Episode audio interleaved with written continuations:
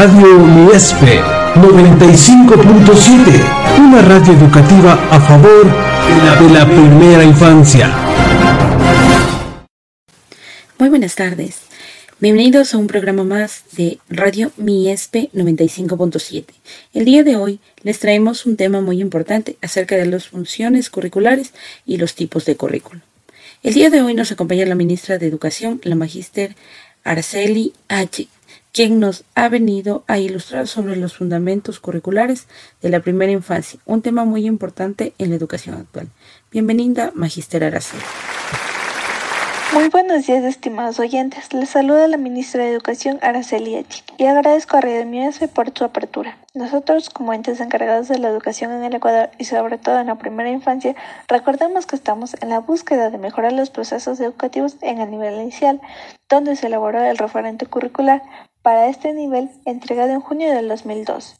Es muy importante destacar que se dio paso a los actuales currículos, tanto en el de la educación inicial 2014 y el currículo integrador de preparatoria 2016. En él encontramos fundamentos necesarios para comprender la sistematización pedagógica y didáctica en el proceso de enseñanza-aprendizaje. Muy interesante este tema, estimada ministra. Tengo entendido que este currículo tiene sus fundamentaciones. ¿Nos podría aclarar de qué se trata esto, ministra? Claro que sí, para aclarar tenemos seis fundamentaciones. Como primer punto, la filosófica, que se basa en el desarrollo de la sensibilidad y conlleva actuar con valores, ética en el medio social. Fundamentación sociológica. Reconoce dentro de la sociedad las diferencias y necesidades sin importar las condiciones en las que se encuentre. La fundamentación psicobiológica. Existe la neurociencia, la evolución del cerebro truno y la biología de aprendizajes, que esto se da por factores heredados o ambientales. La fundamentación antropológica, que estudia al hombre de manera holística dentro de un estudio científico y humanístico a través de la diversidad social. La fundamentación pedagógica, que se ha relacionado con dos ciencias como la pedagogía y la psicología. Y por último, la fundamentación psicológica, que explica el desarrollo humano a través de tres modelos básicos, como el conductista, organístico, contextual, y se fundamenta en la psicología cognitiva. Muchas gracias, estimada ministra, por su aporte. Y es que si bien es cierto, la educación inicial en el Ecuador ha atravesado varias etapas para llegar a posicionarse en el lugar que se encuentra actualmente, pero gracias a que el currículo de educación inicial reconoce a los niños como seres bios, psicosociales y culturales únicos y irrepetibles, los ubica como actores centrales del proceso de enseñanza-aprendizaje. ¿Qué educativo ha sido este primer bloque? Vayamos a una pausa comercial y regresamos con más información.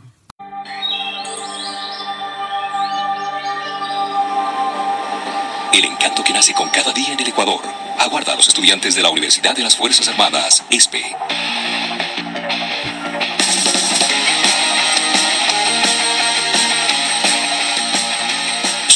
Extensas áreas verdes, instalaciones de primera y su fácil accesibilidad, la convierten en el lugar idóneo para el aprendizaje integral universitario. Gracias por continuar con nosotros. En el anterior bloque revisábamos el currículo de educación inicial y sus fundamentos. En este bloque analizaremos los principales tipos de currículo que existen en la educación infantil y para disipar esta duda nos acompaña una representante del MIS, quien nos explicará este tema. Bienvenida, estimada licenciada Yasmin Alcid. Buenos días, querida comunidad MIESPE. Muchas gracias por esta apertura. Qué importante es aclarar cada uno de estos temas, ¿no? Gracias por la oportunidad que hoy se brinda para abrir este diálogo informativo educacional, basándonos en el currículo y sus fundamentaciones. Es muy necesario identificar los tipos de currículos que existen en la educación de la primera infancia. Es por ello que les invito a poner atención a estos apartados que sin lugar a duda son una pieza clave a la hora de identificar qué tipo de currículo llevan nuestros hijos en las diferentes instituciones. Cabe aclarar, querida Evelyn, que este tema no solo concierne a los profesores y directivos de las instituciones educativas, sino también a todos los padres de familia preocupados por una educación de calidad para sus hijos. ¿Cómo es esto, licenciada? Ha despertado mi curiosidad. Esto sí me interesa. Le escuchamos atentamente. Así es, mi querida Evelyn. En primer lugar, tenemos el currículo abierto. Este tipo de currículo permite la flexibilidad del educador modelar su determinación final y ajustar la propuesta educativa de cada contexto. ¿Qué quiere decir esto? Pues esto quiere decir que el docente tiene libertad para modificar contenidos, metodologías y estrategias en el proceso de aprendizaje. Ahora vamos a ver el currículo cerrado. Este tipo de currículo no permite innovación alguna, es decir, que las posibilidades de innovar o concretar algo son limitadas, sin poder de decisión sobre su hacer.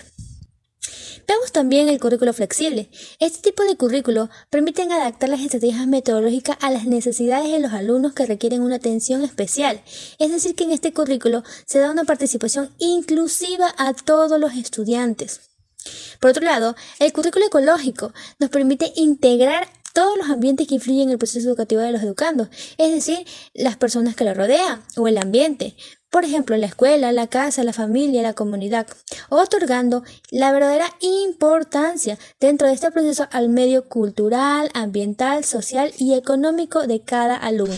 Es importante que los docentes le den un interés especial a la forma en que van transmitiendo el conocimiento adquirido haciéndolo de una manera particular, manteniendo siempre el enfoque hacia un objetivo especial, lograr que los estudiantes lleguen a tener un buen desenvolvimiento dentro de la sociedad, teniendo como base los conocimientos, habilidades y actitudes de cada individuo. Esperemos que nuestras invitadas puedan acompañarnos en futuros programas y solventar más dudas sobre la educación y todo lo que está en auge en esta rama. Nos despedimos, no sin antes agradecer a nuestra audiencia y un saludo especial a la magíster Jessica Carolina Analisa Mayhuasca, nuestra principal promotora de eventos como estos. Nos vemos la siguiente semana con un nuevo tema. Muchas gracias y muy buenas tardes. Radio Miespe 95.7, una radio educativa a favor de la primera infancia.